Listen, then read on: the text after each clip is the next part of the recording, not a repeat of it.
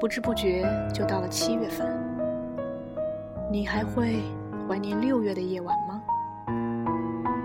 下面是一首小诗，来自雨果，《六月之夜》。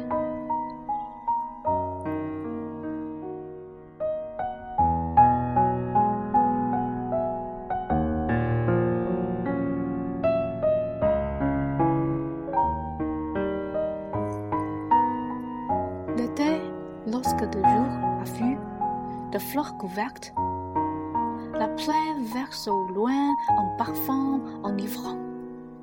Les yeux fermés, l'oreille aux humeurs entouvertes,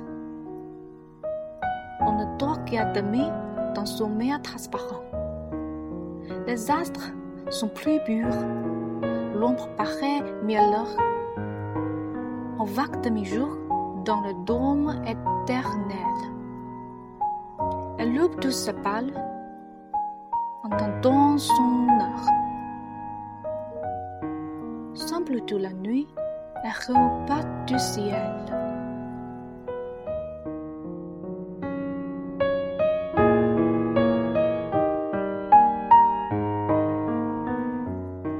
当夏日的白昼褪尽，繁花似锦的平原。 向四面八方飘洒着令人陶醉的香气，耳边响起渐近渐远的喧声。闭上双眼，依稀入睡，进入透明见底的梦境。